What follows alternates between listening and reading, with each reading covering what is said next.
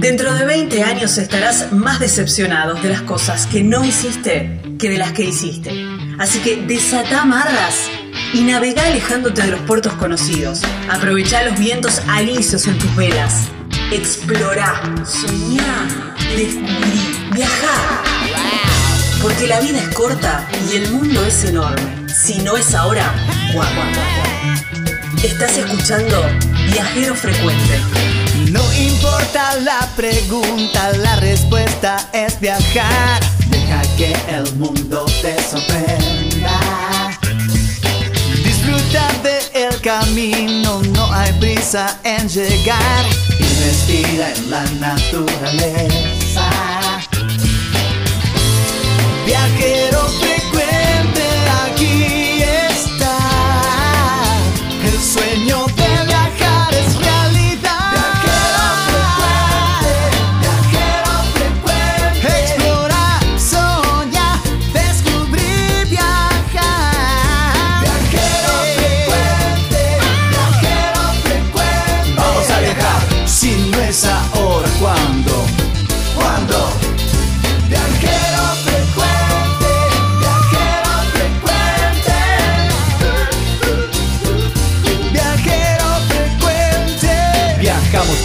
cambiarle la ropa al alma.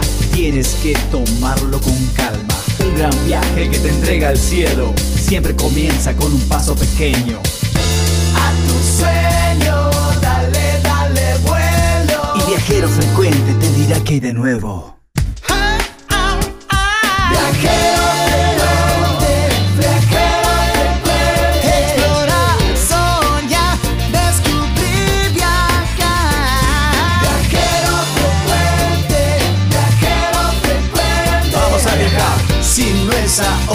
Ahora,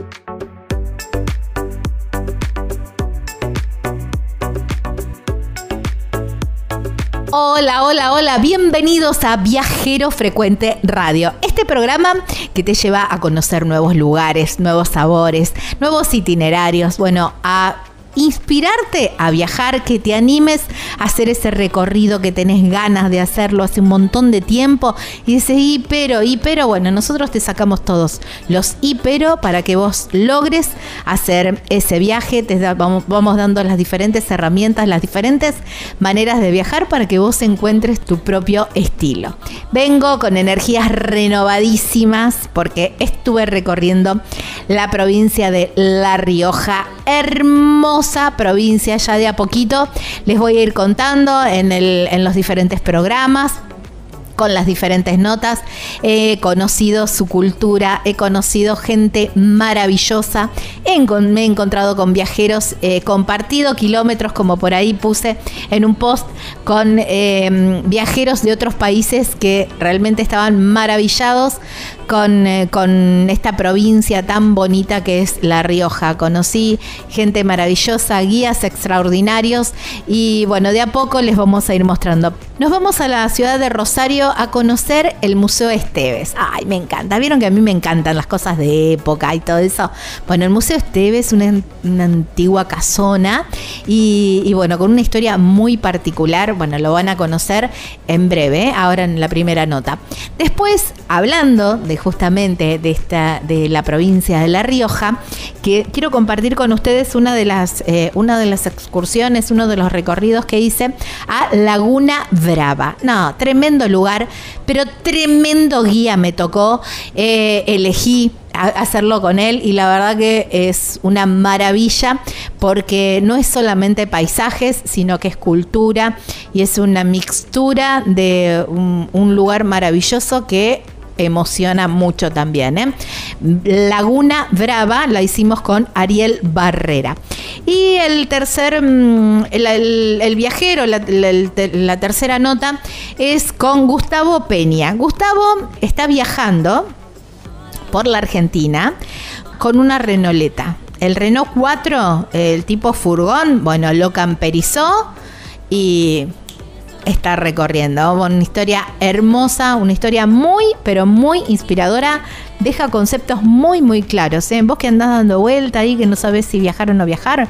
Bueno, escuchar la nota con, con Gustavo. Gaby Jatón es mi nombre. Lucas Giombini es quien edita este programa, que es el número 374, que comienza así.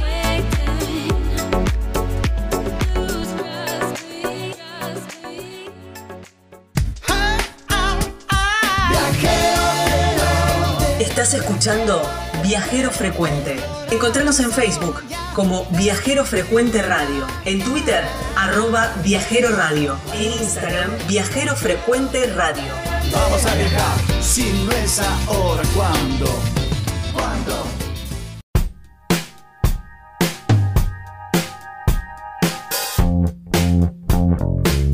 Estamos en Viajero Frecuente Radio y de esta manera nos encuentran en todas las redes sociales. Nos vamos para la ciudad de Rosario, muy cerquita de, mi lugar, en el sur de la provincia de Santa Fe.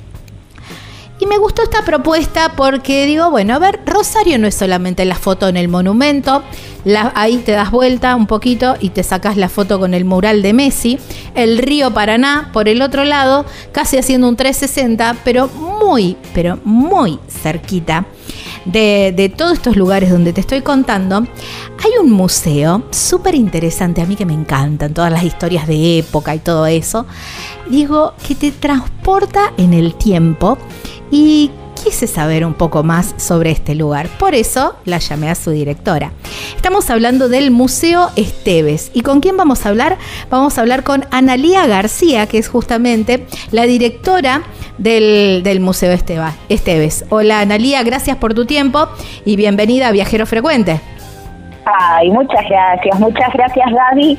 Mi saludo eh, para vos, mi agradecimiento por esta comunicación y por difundir el patrimonio de los rosarinos y de los argentinos, porque el museo tiene un valor patrimonial eh, que nos excede a, nuestra nación.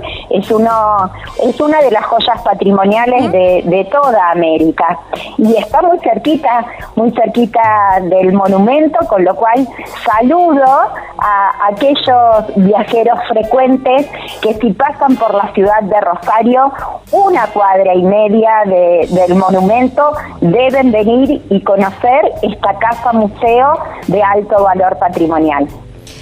Tal cual, por eso eso es lo que decía, ¿no? Estaba tan cerquita y, es como transportarnos en el tiempo, con una eh, historia muy particular, digamos, porque, mm, digamos, eh, a ver, contalo vos desde el, desde, pero la casa nació como, como una casa residencial, como una, donde vivía una familia. Claro, porque justamente tiene la particularidad de que no fue un edificio construido, proyectado para ser museo. En realidad era una casa de familia, de una familia de inmigrantes que atesoraron fortuna, se dedicaron al comercio de la yerba mate, se dedicaron a coleccionar arte decorando su casa y esa casa es donada a los rosarinos en 1964 por firma mayor de Esteves que en memoria de su esposo fallecido 20 años atrás, en 1944, ella establece en su testamento escrito a mano que donaba la casa junto con todo el arte que habían atesorado y que decoraba su casa para que los rosarinos pudieran ver cómo ellos vivían en, en este momento de 1920 a 1964 y que se constituye en una casa museo de la ciudad de Rosario. Realmente es una casa museo de alto valor patrimonial. Nosotros podemos sin duda encontrarnos con la casa de estos comerciantes que atesoraron fortuna, pero también con la vida cotidiana, con los saltos de aquellos que trabajaban allí, con el ama de llaves, la dama de compañía, con el cocinero, los relatos eh, de los encuentros al interior de la casona, de cómo se dedicaban al campo del arte, al campo de los museos, al comercio, cómo se proyectó la ciudad de Rosario y en realidad nosotros no solo tenemos un museo de arte decorativo con vajillas, porcelana, cristalería, paredes enteladas, ver los cinceles de la boiserie, que es todas las cubiertas en madera tallada por el mismo tallador del camarín de la Virgen de la Catedral, los vitrales de la familia Buxadera, el patio español, la logia, los altos, el mirador. Son espacios que, hacen de una casona de gran valor patrimonial, que, que sin dudas es eh, un museo que tiene una importancia no solo en Rosario, en Santa Fe, sino en toda eh, América, y, que tiene un gran valor patrimonial que debate con los museos de, arte decorativo de, de toda América, incluida América del Norte. Mira. Y y también le damos una gran importancia a la historia de la ciudad porque al haberse restaurado nos encontramos con un yacimiento arqueológico el más antiguo de la ciudad de Rosario, donde se puede ver un brocal de aljibe de la casa anterior, previa al matrimonio de la familia Esteves, unos conductos de agua pluvial que eran tiempos de la colonia. Entonces hay un gran ventanal que permitió la empresa constructora, que fue mecenas del proyecto, junto con su titular Gabriel Redolfi, que permitieron solventar esa gran ventana de cristal al yacimiento arqueológico y poder mostrarlo como, como se muestran los museos en Europa y que se puede recorrer la historia por debajo del nivel del suelo. Es, eh, es increíble ese, ese hallazgo y qué bueno que se haya podido eh, conservar también, ¿no? Pero volviendo a la casa y esto que decía al principio de la nota, ¿no? A mí que me encantan todas las historias de, mm, de, de, época, ¿no? Digo, en los 20, cuando vos estabas situando más o menos, una época de mucha opulencia de las familias acomodadas de la Argentina me imagino que debe haber mucho, mm, mucho arte y del bueno en esa, son, eh, en esa casa, ¿eh? Sí, sí. Odilo Esteves es reconocido por la Bolsa de Comercio y por publicaciones periódicas como Monos y Monadas y Caras y Caretas como el modelo de comerciante a nivel nacional. Porque en realidad en el comercio de la yerba mate eh, deciden modificar los envases comerciales de distribución y cambia la bolsa de artillera por enlatados. Entonces eso le hace quintuplicar su producción de yerba mate y llevarla hasta los altos de Paraguay. Ahora bien, como modelo, como tecnológico, es, una gran innovación, pero en su casa es pura tradición. Mm.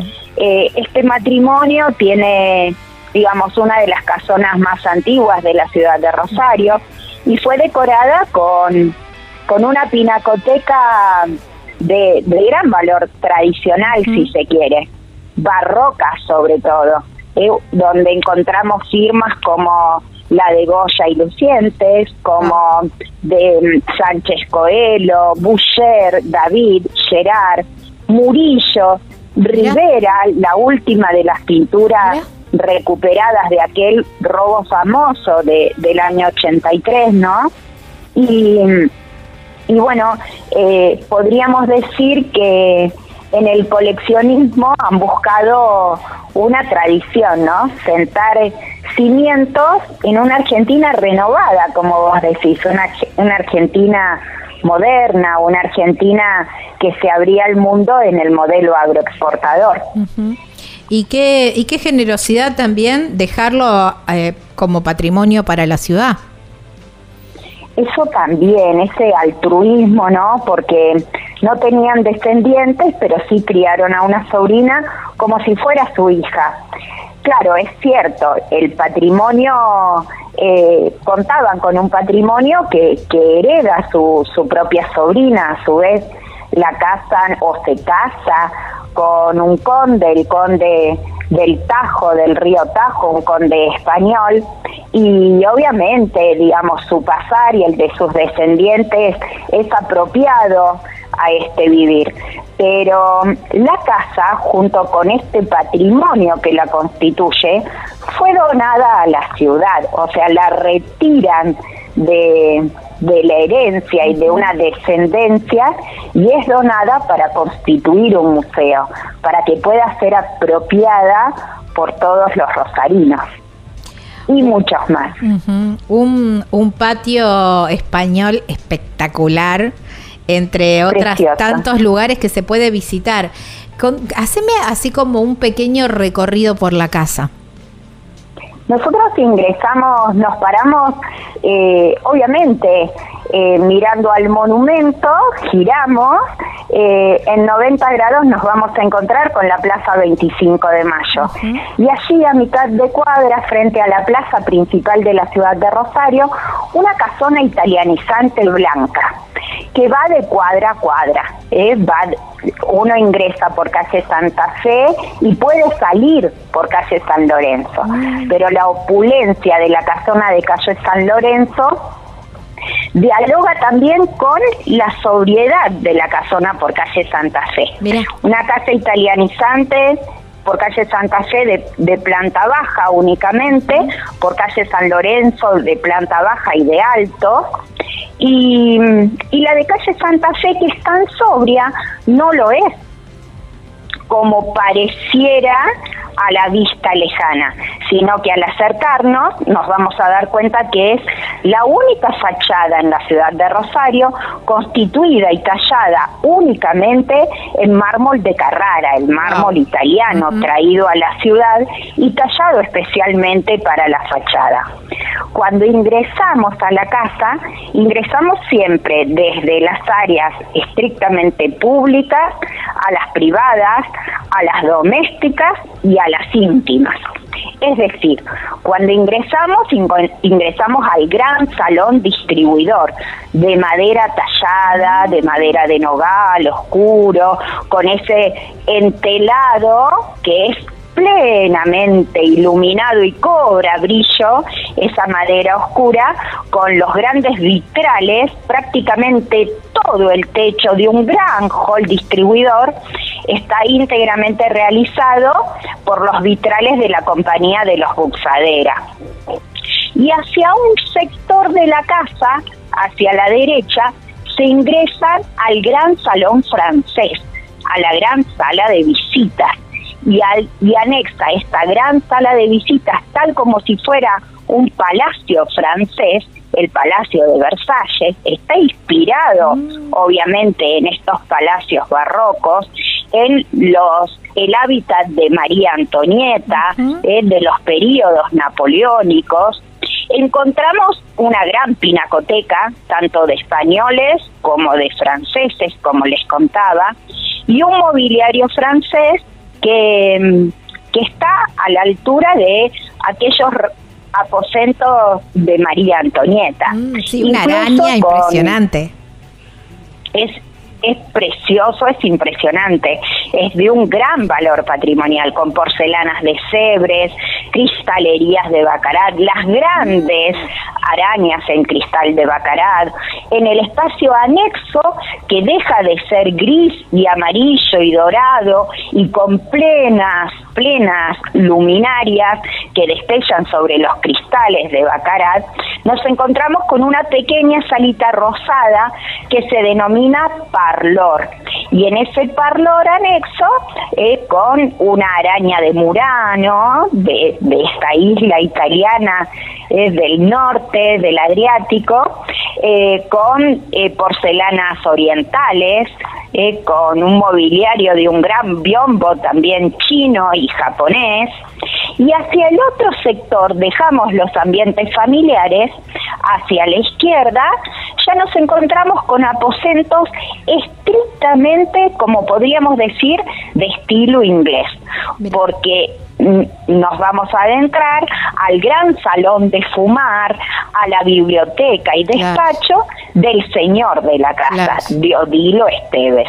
Entonces los espacios pasan a ser eh, ingleses, con mobiliario inglés, eh, con toda un, todo un revestimiento y los colores que dialogan obviamente con, con la actividad comercial del varón.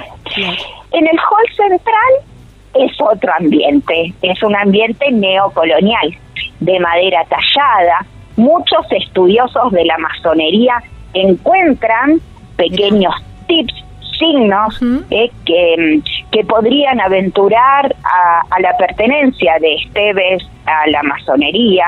Un gran comedor con, con un entelado original de la casa y es un espacio llamado eh, perdón, español, eh, que podríamos decir neocolonial, muy, con mucha raigambre, en este caso española. Luego pasamos hacia los sectores de las habitaciones, hacia la izquierda el gran salón de blanco, que podríamos imaginar donde se guardaba las mantas, las sábanas, la mantelería, los cubiertos, vajillas, eh, esos, ese gran salón de blanco que, que eran esos espacios de guardado en la casona. Y frente a ello, los dormitorios. El dormitorio de la sobrina, el dormitorio principal del matrimonio, el vestidor, y hacia el otro sector una pequeña salita, nuevamente francesa, que se denomina boudoir. El boudoir es una sala íntima de la señora de la casa, donde encontramos su escritorio de dama, un gran sillón empotrado francés y su mueble secreter, que sería aquel espacio de guardado de cartas, de documentos, joyas eh, y aquellos secretos eh, que las damas de época gustaban guardar. Y, luego, continuando con el recorrido, nos destella la luz en el, en el gran patio con esas mayólicas, esa, esa fuente central de mármol de Carrara tallada, con, con una gran base eh, de, de unas teselas chiquitas eh, eh, con, con, un brillo sobredorado que, que parecen unas, unas grecas del periodo griego-romano. Y por otro lado, hacia, hacia mirando hacia arriba, ya nos encontramos y dejamos la casona con un solo piso y ya encontramos una casa de altos. Una casa de altos que se construye con posterioridad porque mm, hasta ahí llegaba la casa en tiempos coloniales y luego en 1870 se cala la barranca en declive y se incorpora un nuevo sector de dos alturas, de, mm, una planta baja que, que mm, en un primer momento eran las caballerizas y luego para el momento de los estebes el garage. Y en la planta alta un, un gran espacio privado que se denomina logia, que es como si fuera un gran jardín de invierno muy pegadito al, al patio español. Y sobre los altos, un mirador nuevamente español, desde el cual se puede apreciar el río Paraná. Al mirador los visitantes por el momento nunca han subido. El público del, del museo hasta el momento nunca subió, pero los proyectos de restauración involucran poder restaurar su escalera central y poder visitar y mirar desde allí eh, el Paraná y sus barrancas en una ciudad ribereña. Wow, increíble este lugar. Que, mm, eh, ¿cómo, mm, ¿Cuál es el horario que tiene abiertas sus puertas? El museo está abierto de martes a domingo todas las mañanas y por las tardes, incluida la mañana también, ¿no? Eh, viernes, jueves, viernes y sábado por las tardes hasta las 6 de la tarde también está abierto. Bueno, cita. Y los feriados también de mañana. Cita imperdible para cuando vayan a Rosario y como decíamos al principio de la nota, ¿no? El museo, el monumento, eh, ahí el río Paraná, el mural de Messi y por supuesto este museo que te transporta en el tiempo, que te hace maravillar con tanta opulencia y te hace admirar, además de la cantidad de obras de arte impresionantes que tienen ahí. Me quedé sin tiempo, Analía, agradecerte muchísimo, muchísimo por tu tiempo, por traernos este relato, por traernos este pedacito de la historia, no solo de Rosario, sino de nuestro país, como vos decías, y del mundo también a través de sus obras de arte.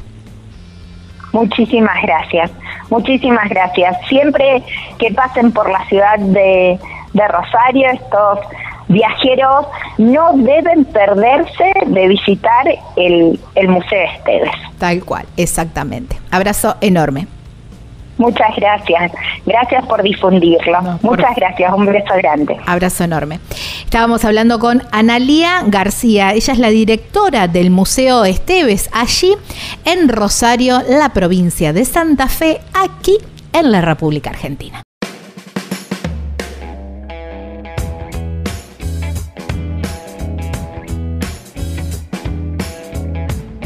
Ya les había contado que en Puerto Iguazú estuve comiendo una parrillada exquisita, la verdad que muy, pero muy, muy rica, en Wix Bar, ahí en un lugar donde además podés ir a tomar, tomar unos tragos y, y pasarla bien, un lugar súper agradable, un entorno muy bonito, ahí bien cerquita del hito Tres Fronteras, con una vista muy, pero muy bonita, pero además, ¿saben lo que más me gusta de este lugar? Es que es inclusión al 100%. Tiene comida vegana, vegetariana, gluten free, bueno, la carta en braille, accesibilidad en todos los en todos los sectores. La verdad que es un lugar muy muy bonito que está abierto desde las 11 de la mañana hasta la medianoche, prácticamente todo el día, ¿eh? Wix Bar, así lo encuentran en las redes sociales Wix Iguazú, ahí en Puerto Iguazú. Y hay un teléfono si quieren reservar, es el 3757 62 49 24. Allí en Wix Bar, la verdad que es un lugar muy bonito, con una parrilla ahí, vas viendo, vas charlando con el asador, música en vivo, muy, muy buen lugar allí en Puerto Iguazú, provincia de Misiones, aquí en la República Argentina. En este nuevo destino de viajero frecuente, Estamos en Viajero Frecuente Radio. De esta manera nos encuentran en todas las redes sociales. Ustedes ponen en el buscador Viajero Frecuente Radio y ahí aparece Facebook, Instagram, TikTok, Threads, todas las redes bueno, como les conté al principio del, programa, estuve haciendo un viaje hermoso por la provincia de La Rioja y además de los lugares, soy una convencida que los lugares y, mm, los paisajes lo hacen las personas. Y creo que cuando empezamos a ver eso, siempre lo digo, dejamos de ser turistas para convertirnos en viajero.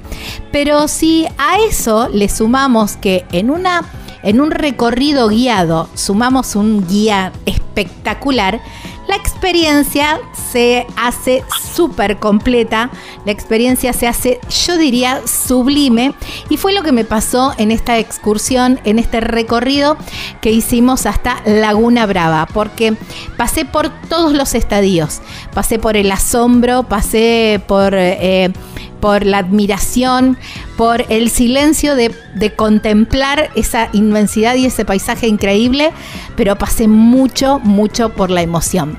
Y eso se lo debo al guía que llevaba, que por suerte lo llevaba en mi auto, porque Laguna Brava se puede hacer en cualquier auto. A ver, Eh, yo lo hice en mi vehículo y conmigo había un montón de vehículos de diferentes tipos, hasta un motorhome y todos llegamos perfecto a Laguna Brava. Pero quiero hablar con él, con el guía de Laguna Brava. Se llama Ariel Barrera y lo tengo del otro lado de la línea que está ahí en Vinchina. Hola Ariel, gracias por tu tiempo y bienvenido a Viajero Frecuente.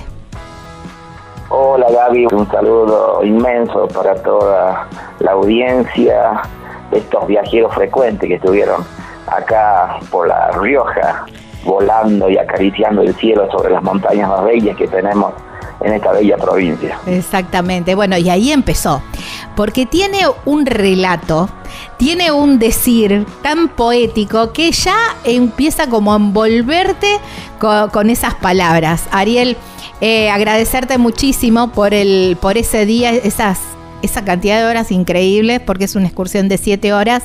Creo que nosotros la hicimos en un poquito más de tiempo también. Y, mm, y agradecerte muchísimo porque por todo esto, que todas estas emociones que nos hiciste pasar, no solamente a mí, sino a todo el, el grupo. Hasta había un, había una pareja de brasileros que aún así, no siendo argentinos, se emocionaron a las lágrimas y eso es muy bonito también y eso lo lograste. Lo, lo lográs vos. Sí, la verdad que este, este viaje eh, que se hace cada día, hace 15 años que hago este servicio tan bello de mostrar mi Argentina, mi par, un, una parte muy especial de esta bella Argentina al visitante y y tratamos de que eh, el visitante reciba la caricia de mi Rioja. Y cuando hablo de caricia hablo de besos, hablo, hablo de abrazos de la provincia de La Rioja, con la diversidad de paisaje que presenta eh, esta bella cordillera y precordillera. Nosotros en Argentina tenemos tres provincias del país que tienen precordillera y nosotros tenemos el privilegio de tener casi 150, casi 155 kilómetros de precordillera, eh, donde disfrutamos y, después nos encontramos con la imponente cordillera de los Andes, donde presentamos y hacemos este viaje en seis horas y media a la Reserva Provincial Laguna Brava, en, en la provincia de La Rioja, al oeste escondido de esta bella provincia.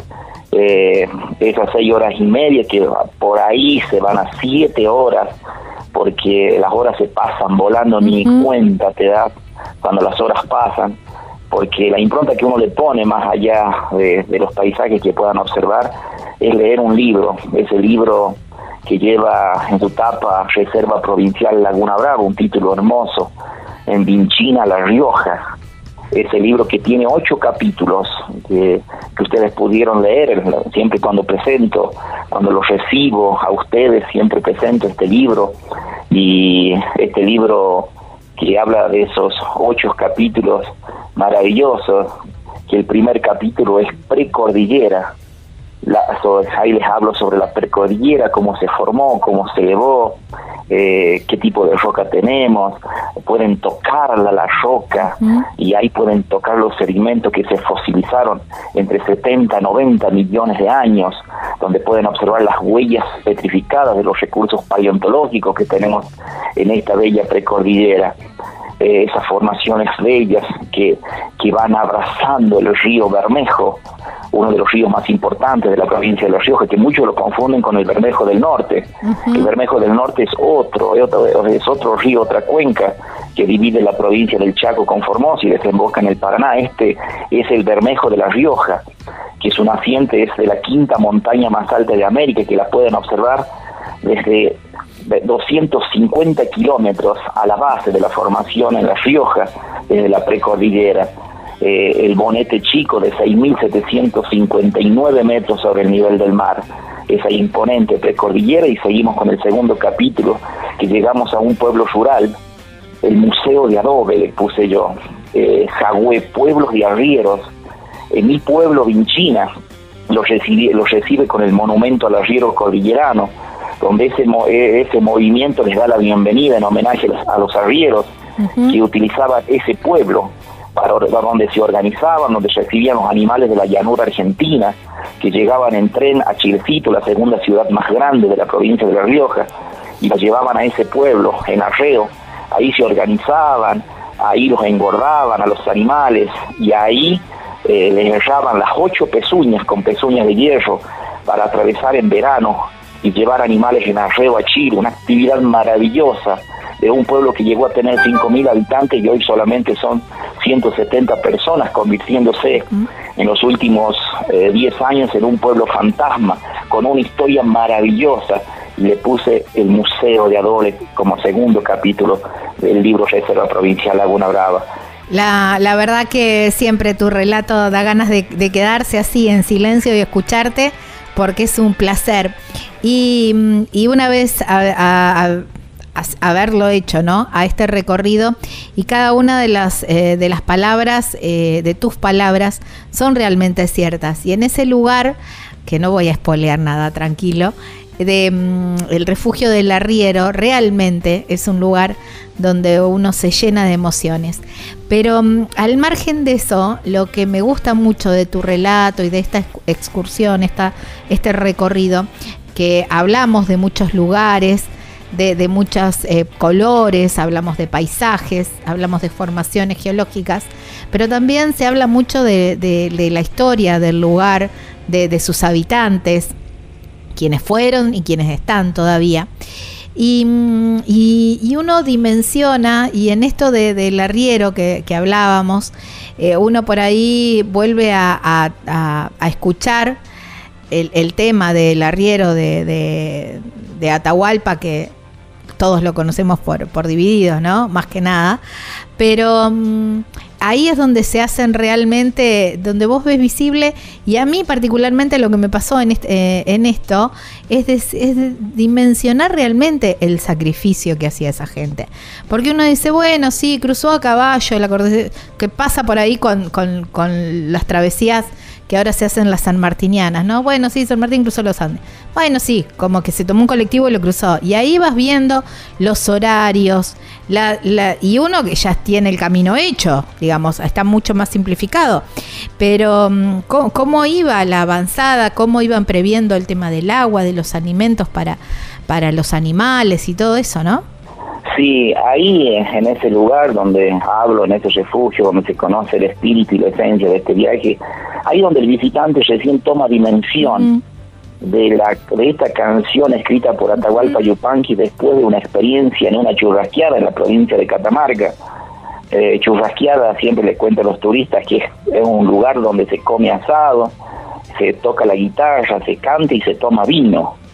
Y en esa churrasqueada Atahualpa cuenta de que llegaron los arrieros de Chile y en esa noche de festejos, de alegrías, eh, los arrieros le cuentan la experiencia de arriar a Chile y, Atahualpa escribe esta canción maravillosa. Y ahí donde ellos toman dimensión por qué él escribió. Un fanático de Dividido un día se levantó la remera emocionado y dije y me dijo, Ariel, no te imaginas las veces que yo corrí eh, el arriero bajo, pero nunca me imaginé eh, lo que realmente, por qué escribió la canción. Sí, sí, sí, tal cual eh, no, nos pasó a nosotros ahí también, ¿no?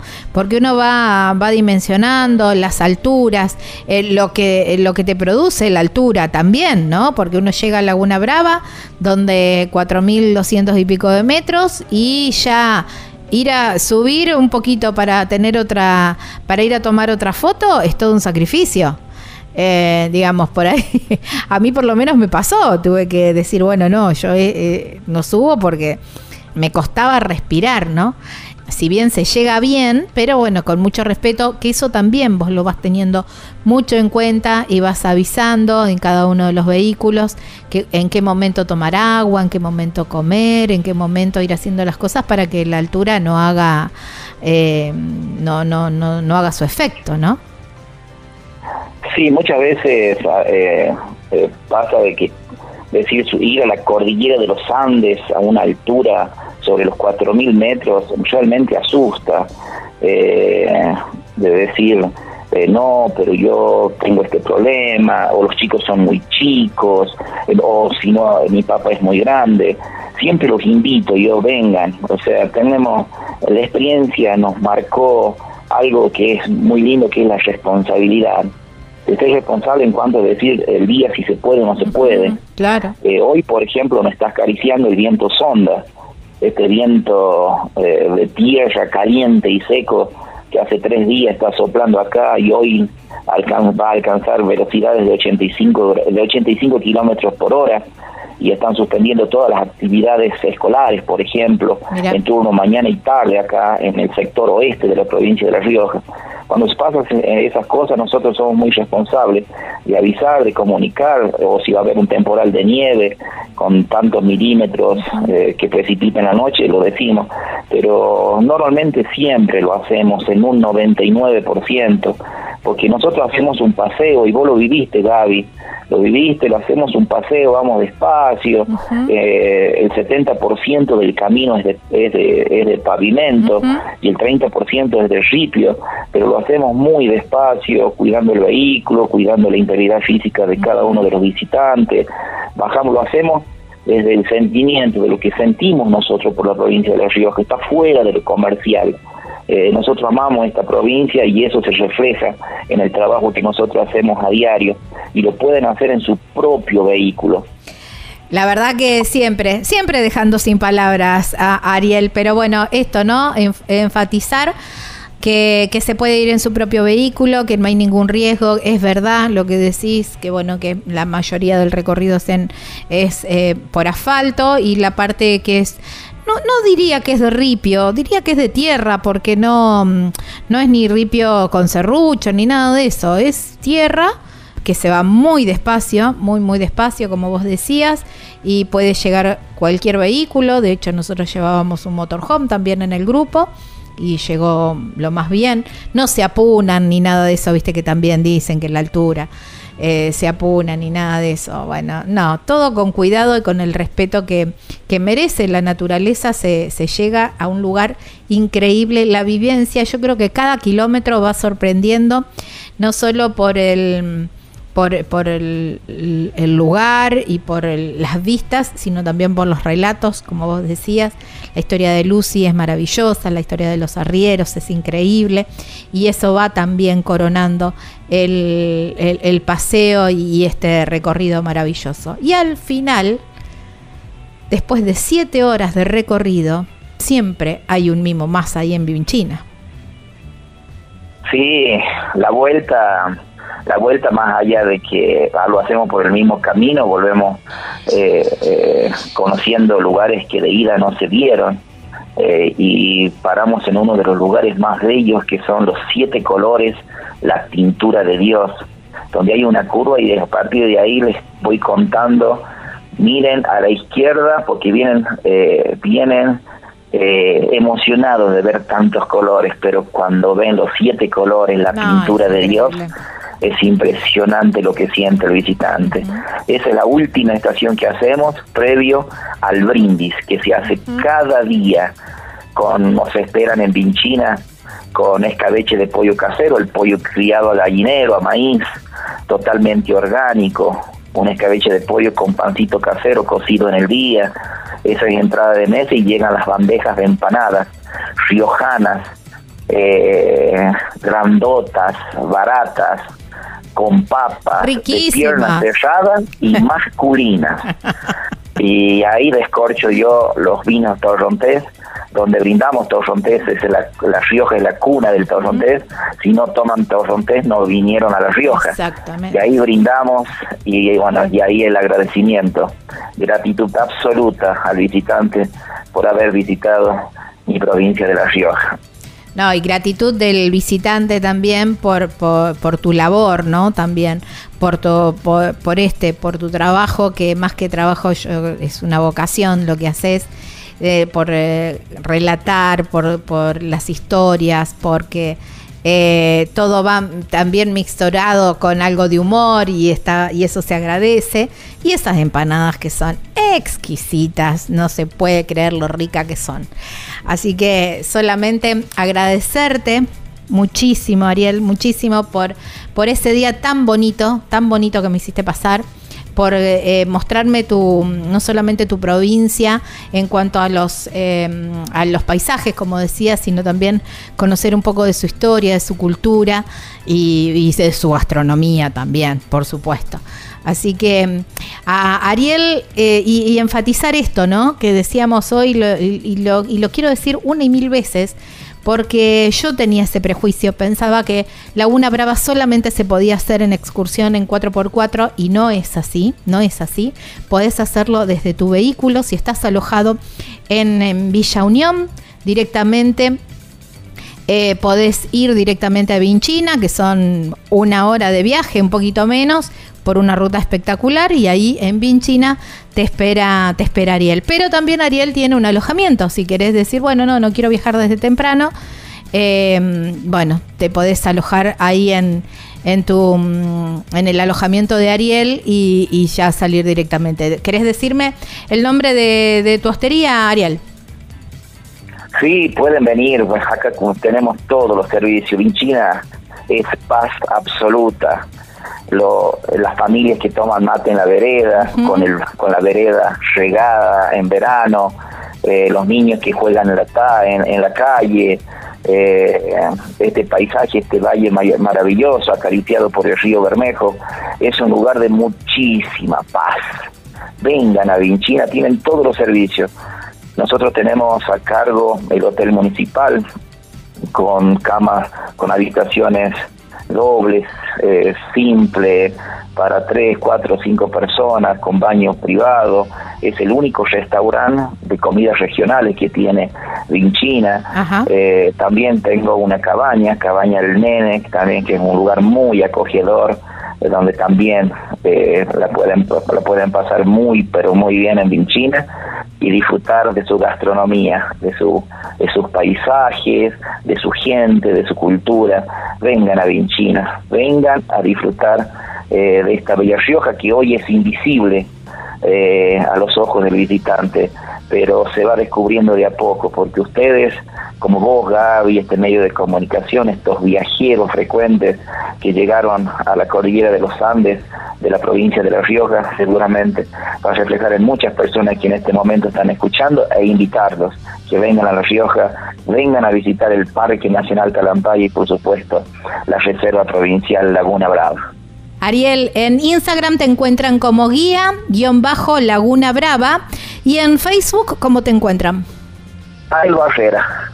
Ariel Barrera. Ariel Barrera. Ahí está. Y hay un teléfono, hay un teléfono que es el 3826 40 11 33. Después lo vamos a publicar también en, en, las redes, donde también le mandan un mensajito, lo llaman por teléfono y Ariel está atento, te pasa toda la información, te dice todo lo que tenés que llevar, cómo prepararte, eh, bueno, todo, todo, todo, toda la información para que, mm, para que puedas disfrutar de este, este recorrido, de este día que no es solamente, lo, lo, digo y lo repito y no me voy a cansar de decirlo, no es solamente un par de fotos lindas para Instagram, ¿eh?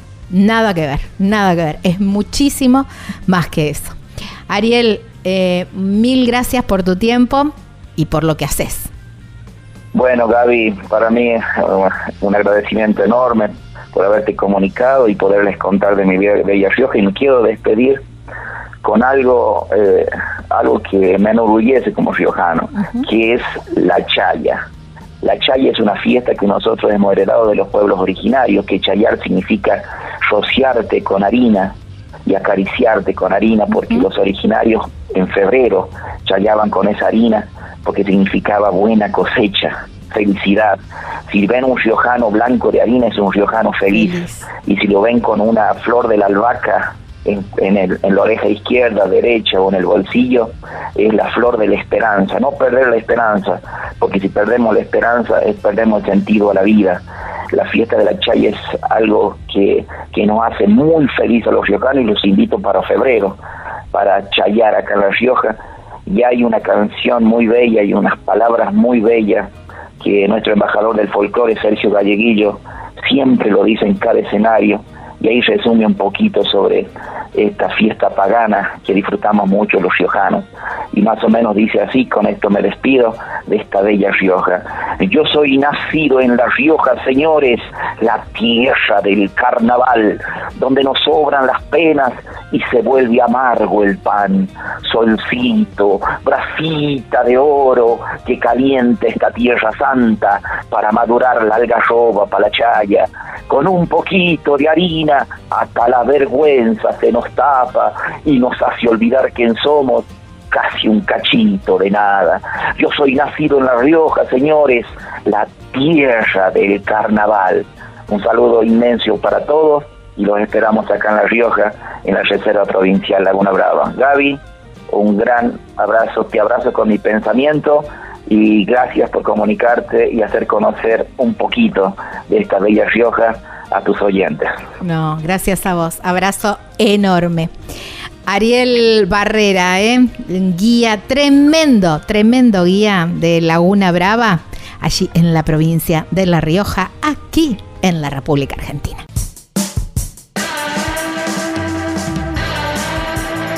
Si vas a Posadas, no dejes de cruzarte a Encarnación eh, ahí en, Paraguay ya sería, ¿no?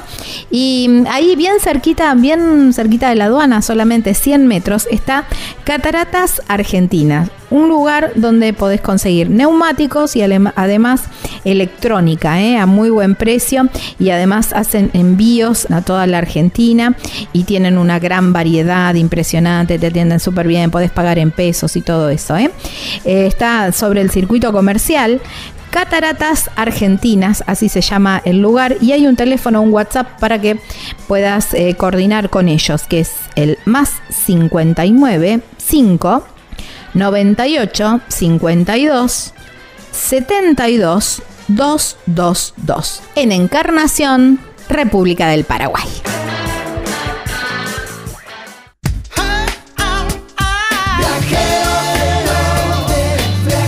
Viajar es la respuesta no importa cuál sea la pregunta. Estás escuchando Viajero Frecuente.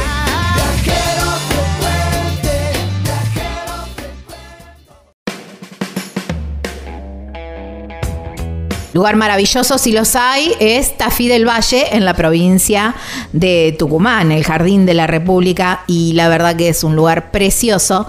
Y yo te recomiendo, porque hay un alojamiento que es, la verdad, increíble, que son las cabañas Pacarina. ¿Por qué? Porque el complejo está ubicado en un lugar donde la vista es espectacular. No hay, no hay nada que obstruya tu mirada entre el lugar, la cabaña y los cerros que así te, abrazan, te hacen mimitos. Además de las cabañas tienen unos eh, ventanales tan bonitos, tan grandes, que son como eh, pantallas panorámicas a ese paisaje tan pero tan bonito pero no todo es paisaje porque la verdad que las cabañas tienen todo, están completamente equipadas para que vos la pases genial.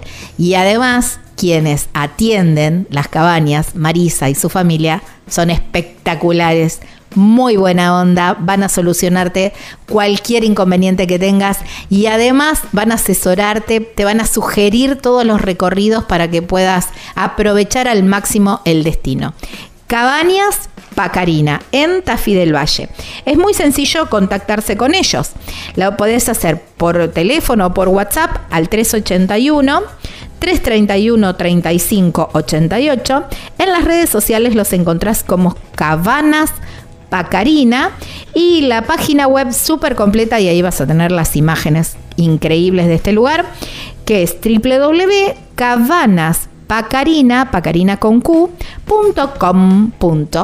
allí en Tafí del Valle, provincia de Tucumán. Estás escuchando Viajero Frecuente.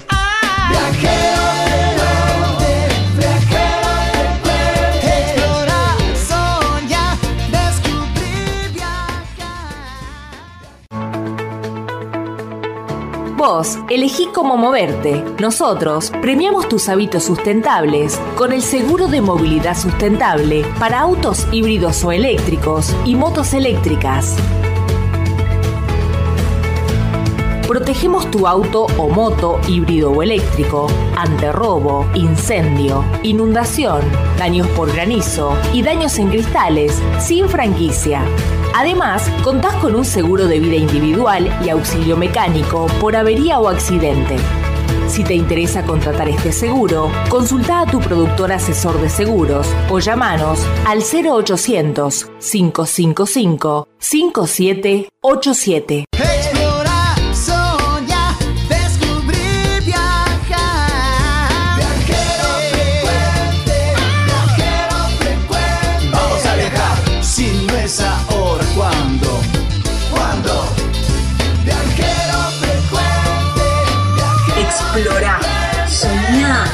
descubrí, viajá.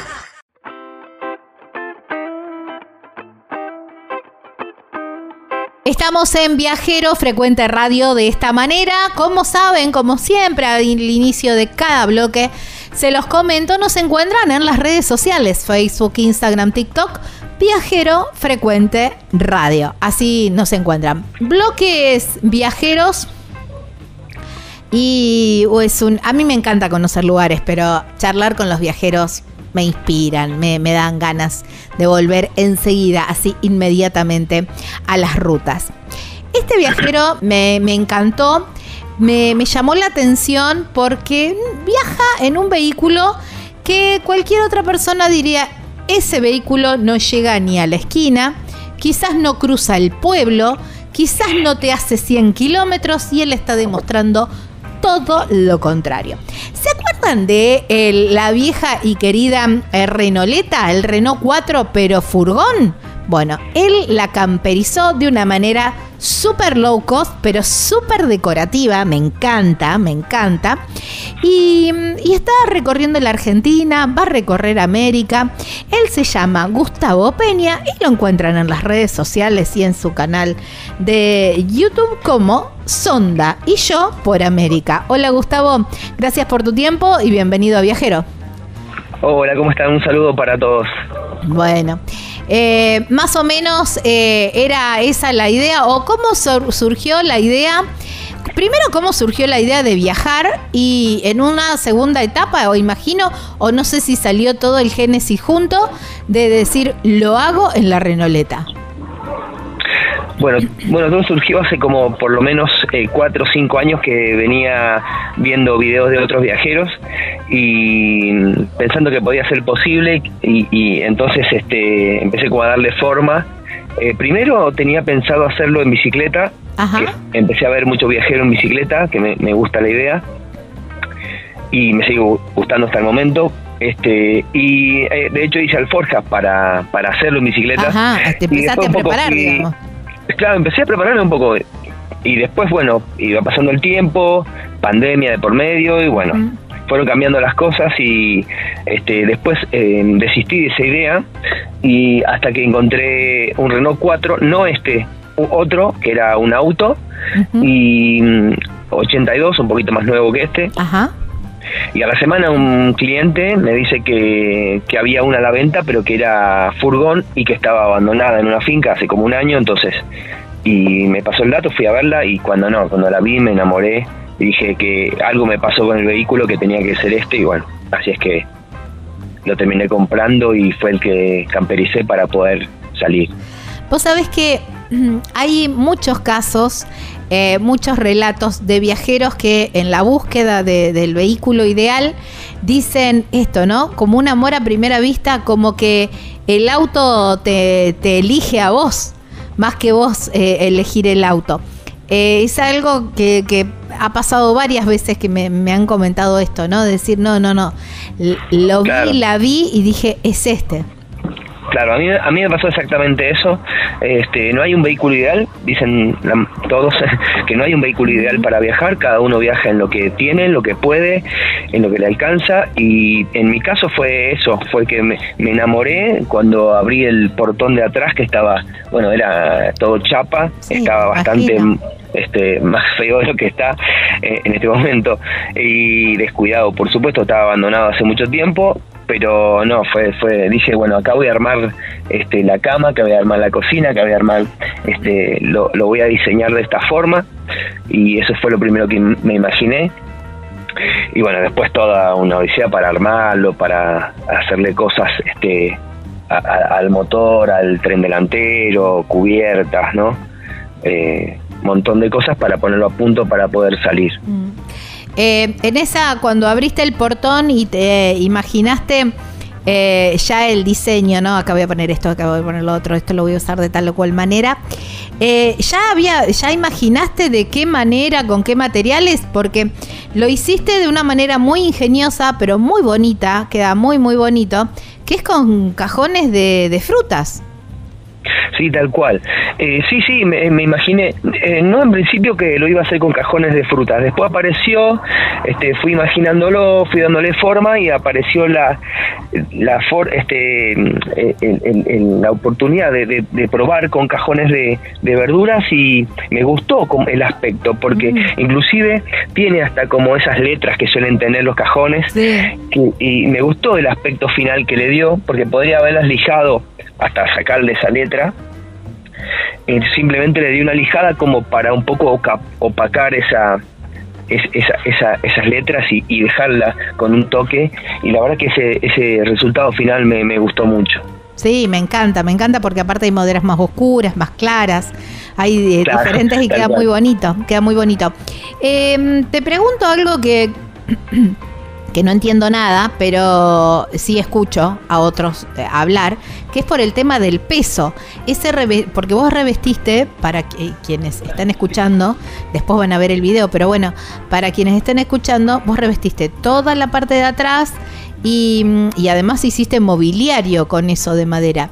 ¿Eso no era demasiado peso para, lo tuviste en cuenta, consultaste o ¿Cómo fue? Claro, en principio eh, lo, que, lo primero que hice fue aislarla con un aislante muy finito que, le puse, que no es suficiente porque paso frío algunas veces, y le puse otra madera que no es esta, eh, le puse que es la que conservó en el piso solamente, que es roble, de unas maderas que, que suelen, eh, dejan en desuso en las bodegas, porque yo vivo en un lugar donde hay muchas bodegas, ahí en San Juan, en San Martín, y esa madera la usaban para, para darle un, toque al vino, ¿no? Al sabor al vino. Entonces, esas maderas quedaron en desuso y las, las conseguí y, e hice todo el auto con esa madera, pero esa madera es muy buena, pero también es muy pesada. Entonces decidí sacarla y eh, ahí aproveché la, la, el cajón de verdura que, que es, una madera muy, eh, si bien es resistente, aparte liviana, ¿no?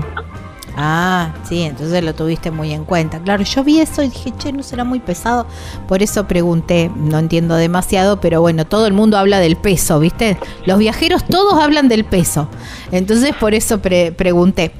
Y mm, bueno, y empezaste a, trabajar esto, parate que me perdí, ¿pre o post pandemia conseguiste la eh, conseguiste a Sonda, que así no, después de la pandemia. Después, de, la, pandemia, como te decía al principio, venía eh, armándolo en mi cabeza, imaginándolo, eh, hasta llegó un punto que, que empecé a pensar si no estaba loco por lo que imaginaba y lo pensaba, decir, me, acostaba pensando y me levantaba pensando lo mismo. Y en principio sabía muy bien lo que quería hacer, que era viajar, quería conocer, veía muchos videos de viajeros eh, y yo decía, bueno, amanecer en ese lugar, en ese lago, en ese, en ese, en, tal o cual este entorno.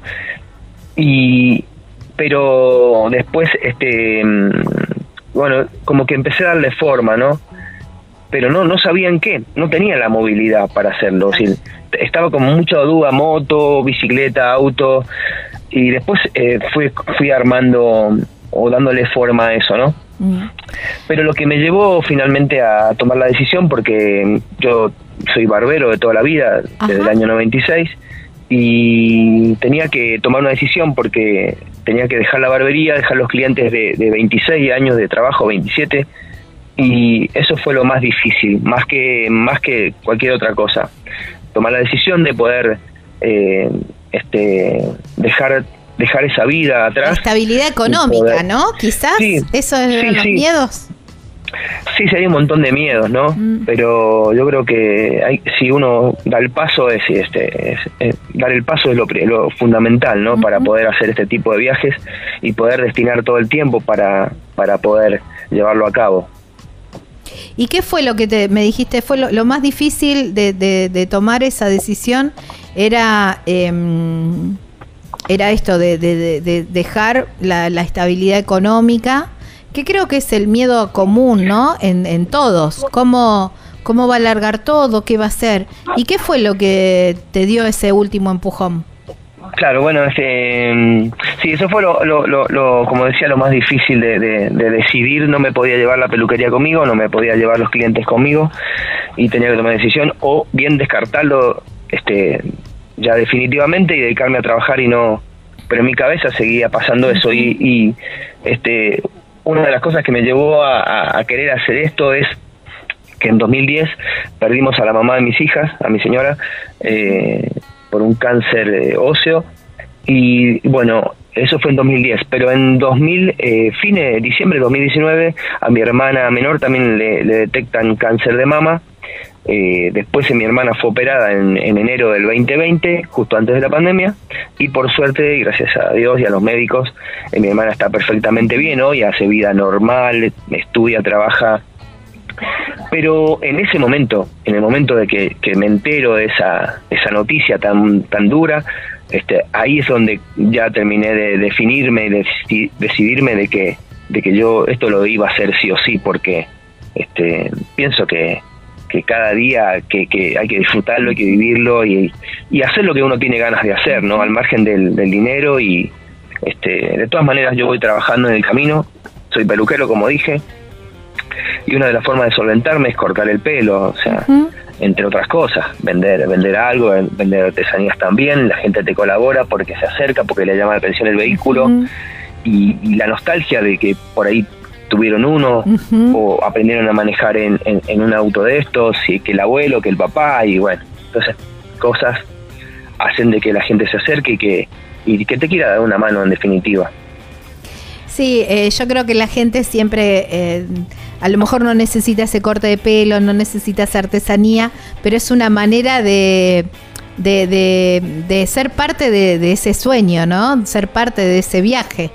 Sí, tal cual, tal cual. Yo creo que en el fondo eh, no hay nadie que no le, no le gustaría hacer lo mismo. Después, por una cuestión de, de muchos factores no lo haces, pero hay, hay como una envidia sana, se puede decir del otro lado de cómo me gustaría hacer lo que haces vos, pero tal cosa. Bueno, a mí me pasa igual, pero los clientes, pero la barbería, pero y al final se te pasa la vida, ¿viste? Mm, tal cual, es verdad, ¿eh? Hay que ir por, eh, por esos sueños. Y mm, bueno, decidiste, tomaste la decisión, dije, dijiste, bueno, eh, arranco, empiezo, largo la barbería y, empiezo, y empiezo a viajar. Eh, ese planteo, ¿cómo, cómo fue? ¿Por dónde empiezo? ¿Ya pensaste cómo te ibas a sostener económicamente? ¿Fuiste haciendo todo como un estudio previo o fue medio... Bueno, ¿sabes qué? Eh, arranco y que los melones, se, ¿viste cómo está la, la frase? que poner en marcha el carro, que los melones se acomodan solos. Bueno, ¿cómo fue esa decisión? Bueno, en la, primera etapa que hice por San Juan, este, lo hice con una platita que tenía guardada, eh, no mucha, pero bueno, este, fui de alguna manera gastando lo indispensable nada más. Y después sí la segunda etapa que empecé, que ya salí este, para el lado de Mendoza, que es donde estoy ahora, eh, salí con algo de plata, que fueron algo de 45 mil pesos. Nada, igual, porque es nada. Este, Una llenada de tanque eso. Claro, sí, es nada. Bueno, pero yo creo que, como te dije, lo que basta es la decisión y después es un día a día, es un es ir trabajando, es ir eh, teniendo para, para el combustible y si no tenés para el combustible no te moves tampoco. Claro. Eh, eh, así es que, y si no, este, trabajar de lo que sea, ¿no? En mi caso, bueno, de peluquero, pero si no, si sale otra cosa también. ¿Cómo, eh, ¿Cómo es el tema de, trabajar de peluquero? ¿Te plantás en alguna feria, en alguna plaza y ahí armás la, la peluquería? Claro, tal cual, no, no, no, no, no lo hice tanto todavía hasta ahora, he cortado en algunos eh, lugares, este, pero no lo hice tanto. Es decir, eh, en la primera etapa no lo hice porque prácticamente, bueno, como tenía un dinero guardado, más o menos podía solventarme. Pero en esta otra parte, este, hace un mes que estoy en Mendoza y lo que sí he hecho más que nada vender artesanías y eso, pero sí, bueno, si surge cortar en una plaza, cortar en, un, en cualquier lugar este, o a domicilio, porque me ha pasado en San Juan Ah, una vez que, bien, que me invitaron a una casa, o sea, cortar el pelo a la gente, a la familia esa y, y bueno. Y de paso conocer la gente y tomar unos mates y charlar y, y, y igual le contás tu historia porque un poco es, es ese intercambio también, ¿no? Te dice, venite por casa que te, te queda una mano, si vos me cortás el pelo, pero ahí surgen las preguntas y la gente quiere saber cómo, cómo haces para... Porque es, es, es, es que es muy loco porque hasta a veces, hasta el día de hoy me pregunto a veces, ¿no? Si, si, si no estaré bien de la cabeza. Me lo, me lo pregunto muchas veces porque es, es loco lo que pasa, ¿viste? Es, decir, es una decisión y, y después decir, no, no, estoy bien porque es mi sueño y quiero, quiero tratar de cumplirlo y... Así que pasa eso, y, y- o a veces este, o se rompe, me pasaba en San Juan antes de salir y se me rompía el auto, una cosa, la otra, entonces le ponía mucha plata, o bueno, no sé si es mucha plata, para mí era mucha plata, y, y que por ahí te pueden hacer falta otras cosas y decir yo estoy poniendo plata a esto que no sé si va a funcionar y, y, y, y- ahí te, te viene la pregunta, ¿no? Si no estaré bien lo que estaré haciendo, pero no, yo creo que sí, yo creo que uno tiene que ir tras de sus sueños. En mi caso es este, el de otra persona puede ser otro. Lo importante es poder eh, hacer lo que uno quiere en la vida, lo que tiene ganas y lo que este lo haga feliz. Tal cual. Vos sabés que eh, esa reflexión de estará bien o no eh, hacer de la vida un viaje y todo eso, eh, uno nunca sabe qué es lo, digamos, ¿quién puede decir que está bien o que está mal? Y es esto lo que vos decís, cada uno tiene que ir, que lo que está bien me parece es ir detrás de sus sueños mientras no perjudiques a nadie al otro, eso es lo que está bien.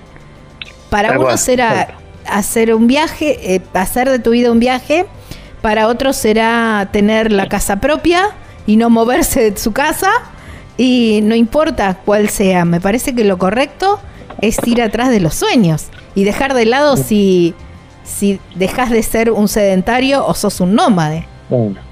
Sí, sí, eh, parece que no, pero casualmente de, de- de ciertos locos o de gente que ha hecho lo distinto ha logrado Claro. encontrar cosas nuevas, ¿no? Este, justamente lo, lo, lo pasa que estamos también un poco criados de generación en generación, ¿no? De que el, de que el trabajo seguro, el techo Claro. seguro y, y después te pasás 40 años de tu vida trabajando en una empresa que por ahí no querías trabajar. Y terminas enfermándote, que por ahí fue tu detonante. Claro, y sí, ¿no? bueno, pero y cuando y Te cuando cuando te jubilaste dijiste, bueno, pero yo no quería trabajar acá. Y bueno, pero lo hiciste. Claro. Sí. Mucha gente me pregunta, pero yo he dormido, yo he dormido en lugares eh, por ahí en cuevas, por ejemplo en San Juan dormí en una cueva, Mm. y en un hotel abandonado en Hachal, en Huaco, en lugares así, la gente me pregunta por ahí si tengo miedo. Sí, eh, sí, no voy a decir que no, por ahí hay, o sea, hay que tener ciertos cuidados, pero nada más. Pero yo les digo que, mm, que tengo más miedo de llegar a viejo y no haber hecho lo que tenía ganas de hacer. Guau. Eso tengo miedo. Tremenda, tremenda frase. Creo que con esto me quedo para el final del, del primer bloque porque eh, queda- deja mucho para la reflexión y se lo vamos a dejar para que la gente pueda pensarlo, ¿no? ¿Cuál es eso eh, que- de quedarse con las ganas de qué? En, eh, algunos será viajar, como decíamos, otros será, no sé, algún emprendimiento, no importa. Eh, pero no quedarse con las ganas de, ¿no? Eh, si me esperas un ratito, seguimos en el próximo bloque. Y, como no, Mm. Estamos hablando con Gustavo Peña. Así mm, lo, lo encuentran en las redes sociales Sonda y yo por América. Tiene un canal de YouTube y también, por supuesto, redes sociales. Síganlo, que no los va a defraudar. Ya venimos. Sin duda alguna, Puerto Madryn es un destino de todo el año porque todo el año es muy bonito y todo el año siempre tiene algo para ofrecer. Pero esta época es como eh, lo más bonito porque por supuesto están ellas, las ballenas, donde mm, realmente es una maravilla a todos los sentidos y es algo creo que todos deberíamos poder tener la oportunidad de vivir, aunque sea una vez en la vida. Pero no es tan sencilla la cosa y hay que saber eh, en qué momento del día, porque las condiciones de la marea, el viento, los horarios y todo eso. Por eso, lo ideal es contratar a gente profesional para que tu tiempo realmente se optimice al máximo. Bueno, ¿quiénes son? La gente de Animal Travel. La tienen clarísima. Te van a poder asesorar para el momento y el día ideal, para, no solamente para ver ballenas, sino todo el resto de la fauna de, de la zona y además todo ese montón de, propuestas de excursiones que tiene Puerto Madryn, como puede ser Treleu, Gaiman, bueno, un montón, Rawson, otro montón de propuestas para que vos armes una estadía. Mm, con un montón de, actividades, pero también tiempo para el descanso, tiempo para el relax, para ir a probar algo de, de buena gastronomía que la tiene Puerto Madryn. Entonces, Animal Travel, vos les decís, yo llego tal fecha y ellos te arman todo, absolutamente todo. Vos, no vos solamente te tenés que sentar y disfrutar. ¿eh? El teléfono es el 280-477-7019. En las redes sociales los encontrás como Animal Travel Madrid. Y la página web súper completa que vas a encontrar todas las propuestas. Hay para ver de noche, hay para hacer eh, astroturismo, eh, travesías por 4x4. Bueno, increíble la cantidad de cosas que se pueden hacer. Es www.animaltravel.com.ar, allí en Puerto Madryn, provincia de Chubut, Patagonia, Argentina. Estás escuchando Viajero Frecuente. Viajero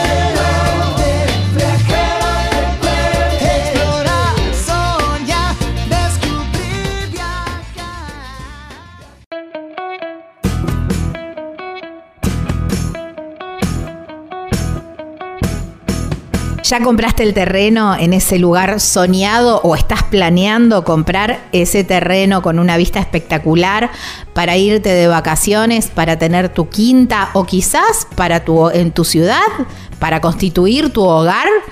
Y te falta la construcción, te falta la casa. Bueno, aquí llega la gente de El Picapalo que te construye así, tac, en un chasquido de dedos, una, las cabañas de madera, cabañas de tronco.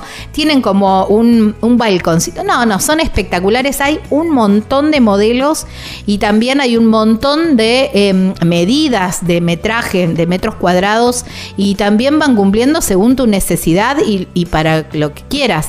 Porque a lo mejor lo pensaste para un complejo de cabañas, a lo mejor lo pensaste para, para hacer dormis en un campo o quizás, bueno, justamente para tu hogar, para la quinta. Bueno, hay tantas em, utilidades como personas en el mundo y las cabañas picapalos cumplen con todos los requisitos de seguridad y además duran mil años.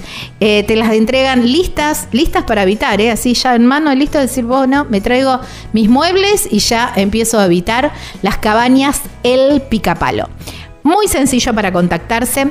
Podés llamar a este número o por WhatsApp, por supuesto, 3438 41 28 31. En las redes sociales los encontrás como El Picapalo Y la página web súper completa, ahí vas a tener todas las medidas y están los planos. De todos modos también se pueden hacer modificaciones. Es www.elpicapalo.com .com.ar. Ah, y me olvidé de avisarte, la llevan a todo el país.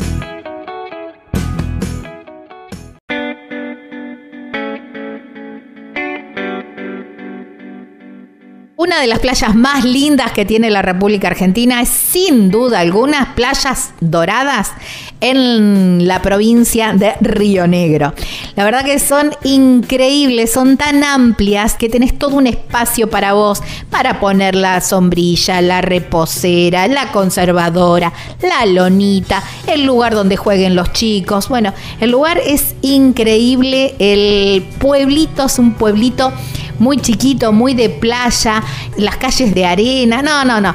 La verdad que es un lugar precioso, precioso para que vos pases un fin de semana o las vacaciones. Ya podés ir pensando en las vacaciones también, ¿eh? Está bueno ir pensándolo con, con tiempo. Hay un complejo que me encanta porque está muy cerquita de la playa, pero además tiene todo el equipamiento, tiene todo para que vos no te tengas que llevar nada, porque están todas eh, completamente equipadas. Tiene, son para cuatro, para cinco, para seis personas. Además tenés wifi, datazo. Tiene DirecTV, bueno, todo, absolutamente todo completo. Y el estacionamiento que también es semicubierto, que eso también es importante. Anda pensando, ¿eh? Anda pensando en estas vacaciones y mm, el complejo, no te dije el nombre, se llama Golfo Dorado. El lugar es maravilloso, te van a atender divinamente y el entorno, no, soñado, soñado. ¿Cómo te contactás? ¿Cómo podés ir reservando? Ya muy pronto van a salir las promos para, para el verano, así que estate atento anda agendando este teléfono, este WhatsApp, que es el 299-511-6764. Por mail lo podés hacer en golfodorado.yahoo.com y en Instagram los encontrás como golfo-dorado.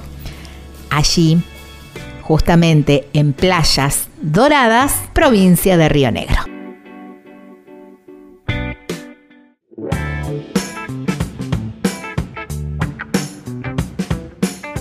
Cuarto bloque de este Viajero Frecuente Radio. Así nos encuentran en las redes sociales. Viajero Frecuente Radio. Y segundo bloque de esta nota que estamos hablando de esta linda charla que estamos haciendo con Gustavo Peña. Y mm, me encanta verte en las redes sociales porque sos como bastante osado, Gustavo. Te, sos de cruzar. Me parece que tu manía es cruzar puentes. ¿O me equivoco? Sí, bueno, este, me encontré con ese puente ahí camino a este Potrerillos. Ah, este, Potrerillos. porque di la vuelta. la ruta 7. Di la vuelta por este Potrerillos, Upayata y uní con Villavicencio por la 52, Ajá. por la que le llaman eh, los caracoles argentinos, los caracoles, mendocinos serían. Este, es impresionante ese lugar, impresionante. No me animé a eh, hacerla. ¿Eh? No me animé a hacerla, a esa ruta. Ah, no, no, no, una cosa de locos. Bueno, a veces por, por no animarse uno se pierde cosas, ¿viste? Como por ejemplo esta tan linda. Este es, un camino duro, por lo menos para Sonda lo fue, porque es un auto que, que uno que es antiguo y otra que es un rodado pequeño, el más pequeño que viene, que es 13. Entonces, bueno, los, los famosos pianitos le, le, dolieron bastante, pero la pudimos hacer y no, fue una experiencia impresionante. A lo mismo que después hice el Valle de Uco, Manzano, este, Guayquerías, bueno, entre otras cosas, pero lo, lo que más eh, me gustó, se puede decir, la, ruta que me gustó fue la que uní, la que uní con este Tupungato con Potrerillos, o nuevamente salía Potrerillos por el cordón del Plata, creo que le llaman, que es, costeando toda la cordillera de los Andes, no, una cosa de locos. Sinceramente que parece otro país. Eh, da la impresión de que estaba viajando por otro lado, no, no por Argentina, una cosa de loco. ¿Cómo mm, eh, preparaste a, Sonda para este tipo de viajes? ¿Pudiste reforzar algo de su mecánica o, mm, o, no pudiste o no quisiste y mantuviste la mecánica original? Eh, no, Sonda tiene la mecánica original, tiene un motor 1100, que es el original, y solamente que se hizo a nuevo después de haber hecho la etapa por San Juan, porque después de haberla comprado y haberla traído de esa finca abandonada, yo hice la vuelta a San Juan, fueron 3.500 kilómetros y no le hicimos nada. Yo salí así muy aventurado también, por suerte ignorantemente, porque si hubiese sabido no lo hubiese hecho, y a la vuelta de haber hecho ese, ese gran viaje por San Juan, tuve que abrir el motor porque consumía aceite y nos encontramos con que estaba bastante bastante complicado el motor y tuvimos que hacerlo casi casi en su 95% a nuevo. Wow.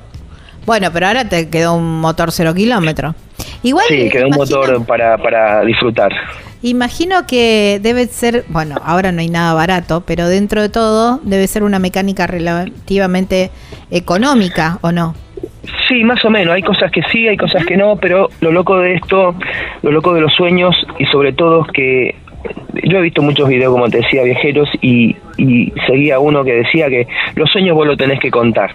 Se lo tenés que contar, por ahí no a todo el mundo, pero sí a las personas que, que a las personas justas, ¿viste? Y a mí me pasó.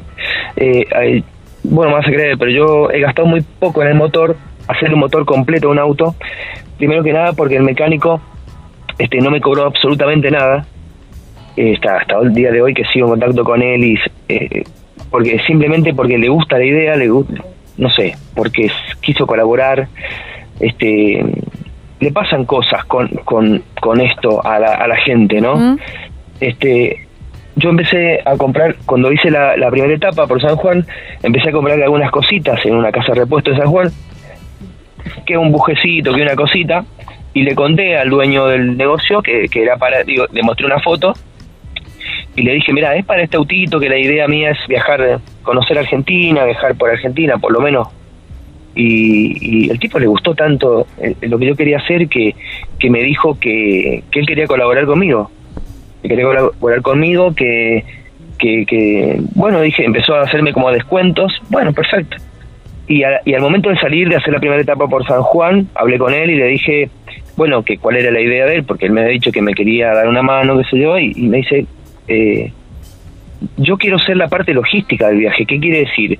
Que a vos, lo que se te rompa, donde se te rompa, vos me llamás y yo, yo te envío el repuesto. Wow. Por, por suerte, la primera etapa las cosas que se rompieron fui solucionándolas en el camino, tuve mucha suerte en la primera etapa porque salí así como muy aventurado también y la verdad que tuve suerte, el auto me llevó, es muy noble la verdad, pero sí al momento de arreglar el motor él me colaboró con un montón de cosas y hasta el día de hoy este y de hecho es el único sponsor que tengo pegado en el auto porque es este es el que me dio una mano y son esas cosas que si por ahí la contás a otro y no me, estás mintiendo no es cierto no es cierto que te pasa.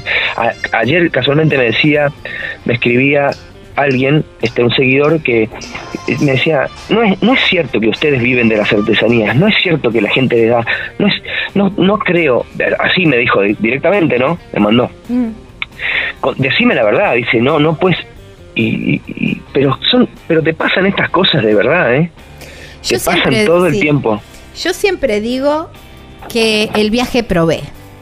Eh, la frase sí, que sí. siempre digo acá en el programa y por también por cosas que me han pasado a mí en, en mis viajes y cosas que, que, y por todo lo que van contando los viajeros, siempre el viaje provee, de alguna u otra manera, quizás no como lo esperabas o sí, pero siempre de alguna u otra manera el viaje te provee la solución para cualquier acontecimiento que te esté pasando.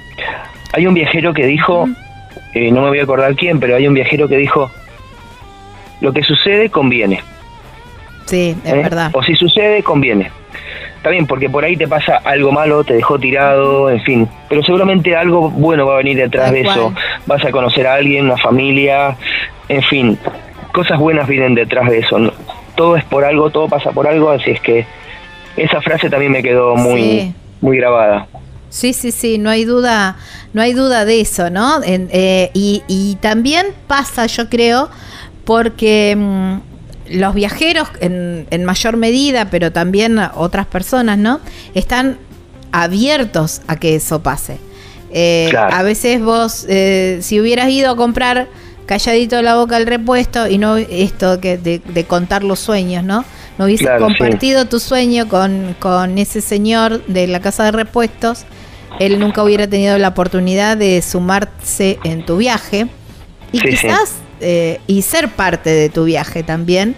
Y, y, y, bueno y de esa manera también proveerte a vos de una solución importante que es justamente el, los repuestos de los vehículos que nuevos o viejos bueno son vehículos y más cuando están expuestos a las condiciones de, de a lo mejor meterse en algún camino que, que no es del todo óptimo o de hacer la cantidad de kilómetros que no que por ahí, qué sé yo, no, no, no es lo, lo común o lo, o lo estándar, ¿no?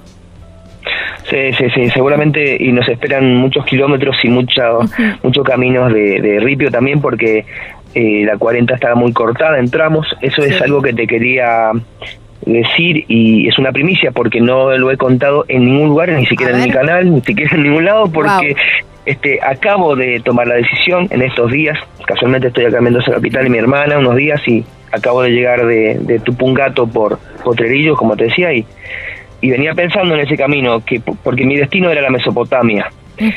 Desde hace varios meses que mi destino era la Mesopotamia, porque yo tuve una salida frustrada en, en mayo, el 30 de mayo, y tuve que volverme a mi casa, no alcancé a salir de la provincia, pero me tuve que volver por un, problema de temperatura en el auto que me después este me demoré dos meses más en salir y eso hizo que, que demorara el viaje y que yo ya tendría que estar no acá, sino por ahí en Santa Fe, con, con, con destino, con destino a la Mesopotamia, ¿no? Comiendo un asado conmigo, mira. Yo estoy en el sur de Santa Fe. Claro, pero pero mm, eh, eso hizo de que, que estuviera pensando que, que se me va a venir el calor y que todavía estoy en Mendoza. Así es que he tomado la decisión de ir al sur.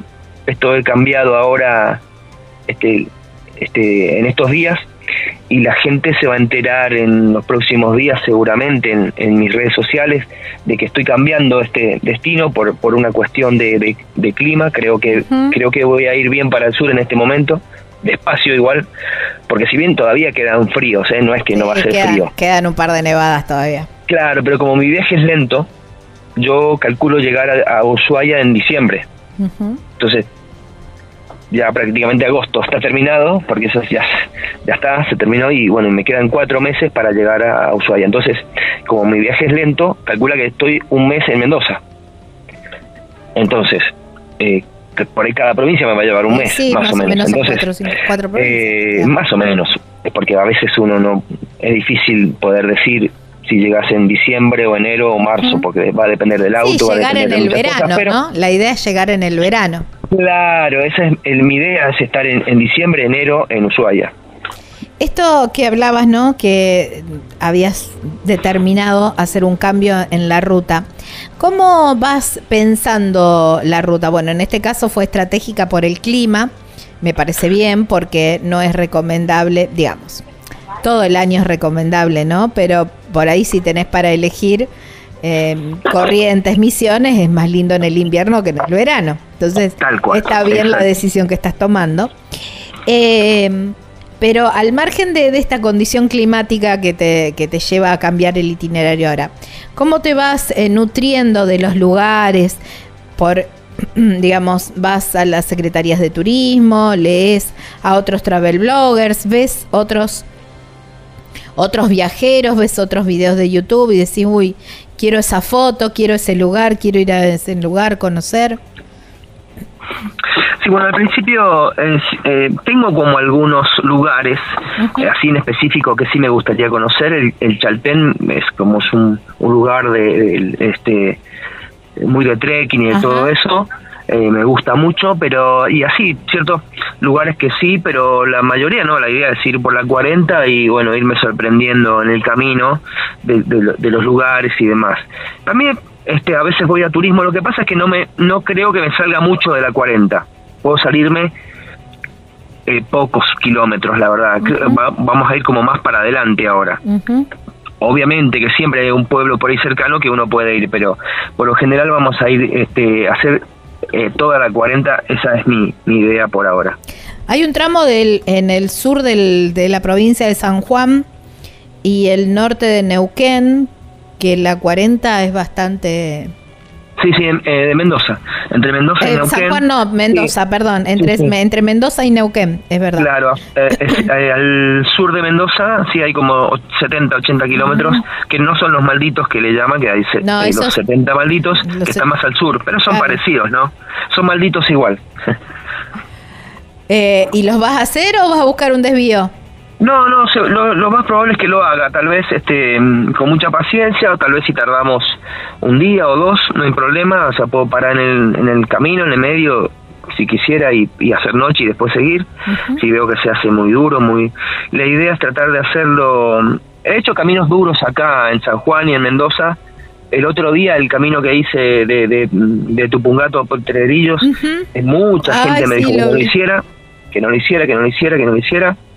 Es más, me encontré una camioneta porque en un momento se desvía el camino, no sabía para dónde tomar y, y, un señor me dice, pero vos te vas por esta, no, no, dice, te conviene bajar, ir por la por las 7, no, no, bueno, este y después lo terminé haciendo y fue duro, pero no más duro por ahí que el camino que hice de, de Uspallata a Villavicencio. Entonces, eh, a veces este hay que animarse, hay que animarse a hacerlo porque siempre con los cuidados, ¿no?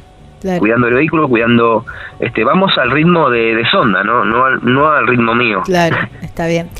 Eh, ¿Cuáles eh, fueron esos eh, momentos que, que, pensaste, ¿qué hago acá? ¿Por qué tomé esta decisión? ¿Por qué agarré este camino?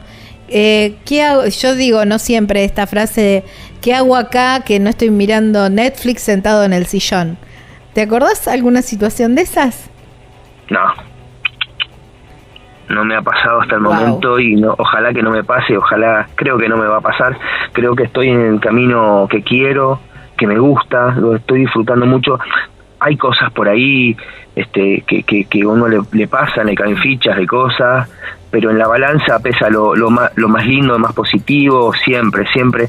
Y como vos dijiste hace unos minutos, no, por ahí no es la misma cabeza, la del viajero, como, como en mi caso, que el que va de, de turismo o va de vacaciones, porque si tenés siete días para ir a la costa y volver y te pasa un incidente en el medio, sí, la pucha, pero perdí este auto, empezás a insultar, que pum, que pan. Y, y por ahí uno se lo toma de otra forma, ¿no? Sabes que algo va a pasar, sabes que alguien vas a conocer, sabes que se va a solucionar de una u otra manera porque tenés el tiempo también. Y si vos decís, bueno, pero que voy a tardar, voy a estar una semana en este pueblo que, y bueno, pero ¿cuál es el problema? Si el tiempo lo tenés. Entonces te lo vas tomando de otra forma. Eh, ya te digo, hice caminos muy, muy solitarios eh, eh, y muy, y muy feos, ¿no? De, de, de, de, mucho serrucho y cosas. Y, pero sí, con paciencia he podido llegar y, nunca pensaba que, que, me iba a quedar y si me quedaba, bueno, en ese momento se verá, ¿no? Sí, solo pueden, a veces suelen pasar camionetas de la minería ¿eh?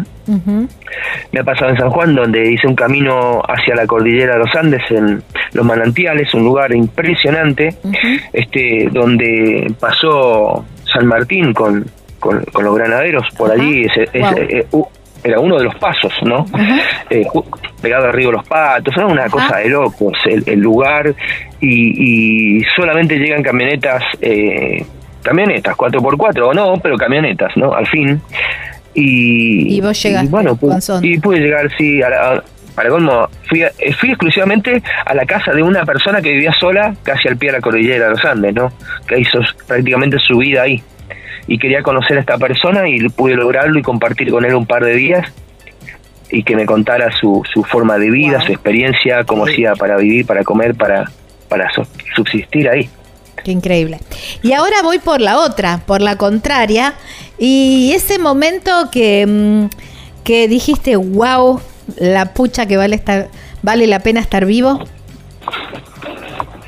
Bueno, en, en, varias, en varias eh, oportunidades, em, paisajes, eh, vistas impresionantes que, que, que, me volvieron loco, me volaron la cabeza, montañas, eh, eh, sí, sí me ha pasado un par de veces. Una iba en San Juan, iba para un lugar en Hacha que se llama Huerta de Huachi y entonces iba a ir un camino que va subiendo, va subiendo, va subiendo, va subiendo y en un momento miro para atrás por el espejo retrovisor y no podía creer, me bajé del auto y no, fue, fue increíble, fue una emoción eh, muy grande, sinceramente.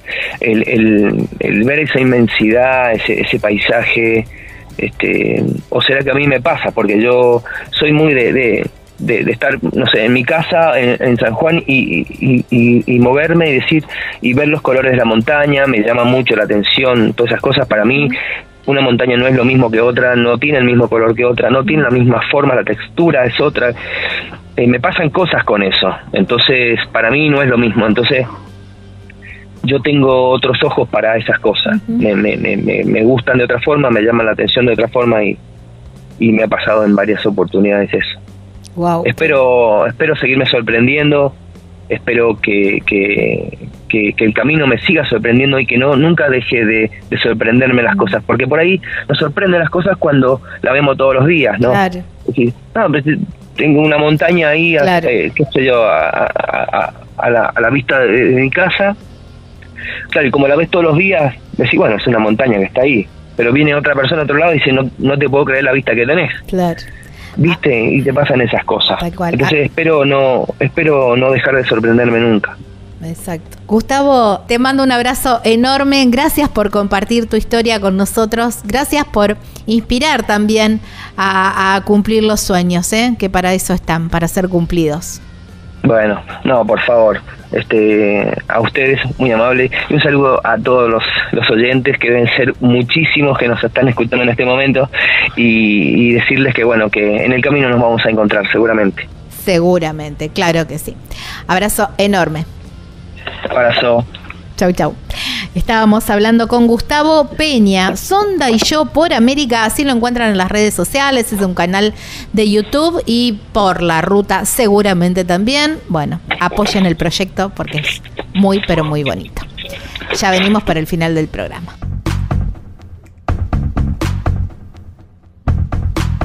Las casillas rodantes son el refugio perfecto sobre ruedas, con sistemas de calefacción y aire acondicionado para adaptarse a cualquier clima.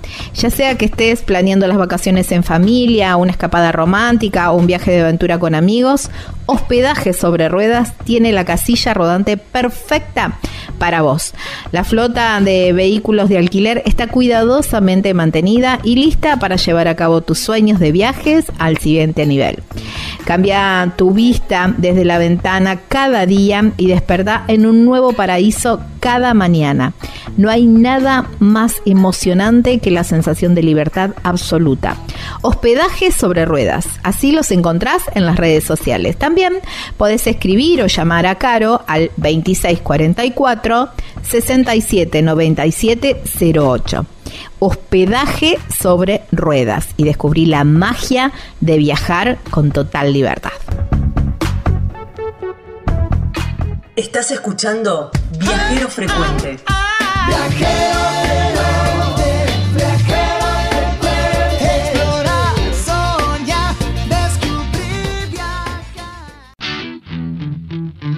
Nada de tiempo me queda, solamente agradecerte muchísimo por haberte quedado hasta el final del programa.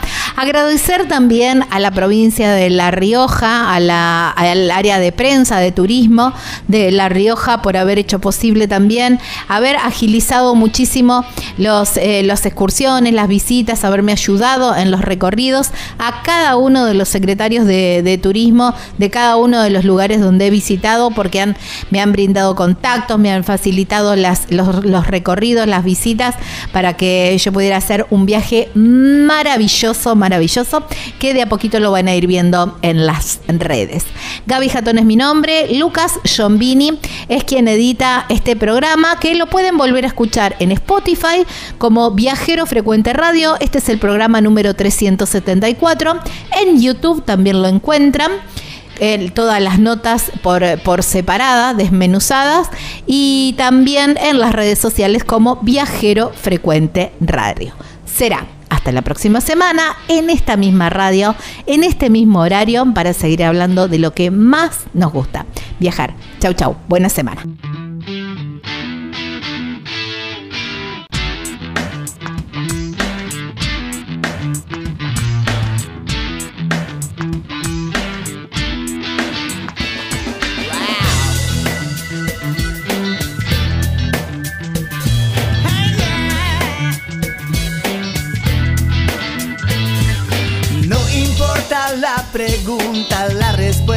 Es viajar. Deja que el mundo te sorprenda. Disfruta del el camino, no hay prisa en llegar.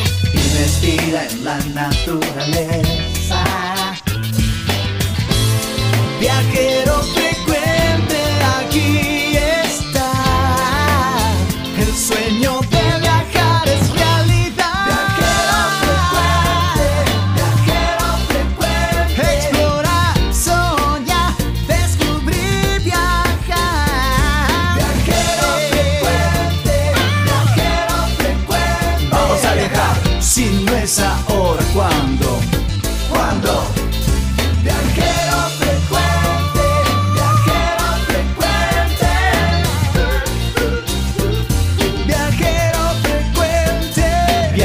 para cambiarle la ropa al alma. Tienes que tomarlo con calma. Un gran viaje que te entrega al cielo. Siempre comienza con un paso pequeño. A tu sueño, dale, dale vuelo. Y viajero frecuente te dirá que hay de nuevo.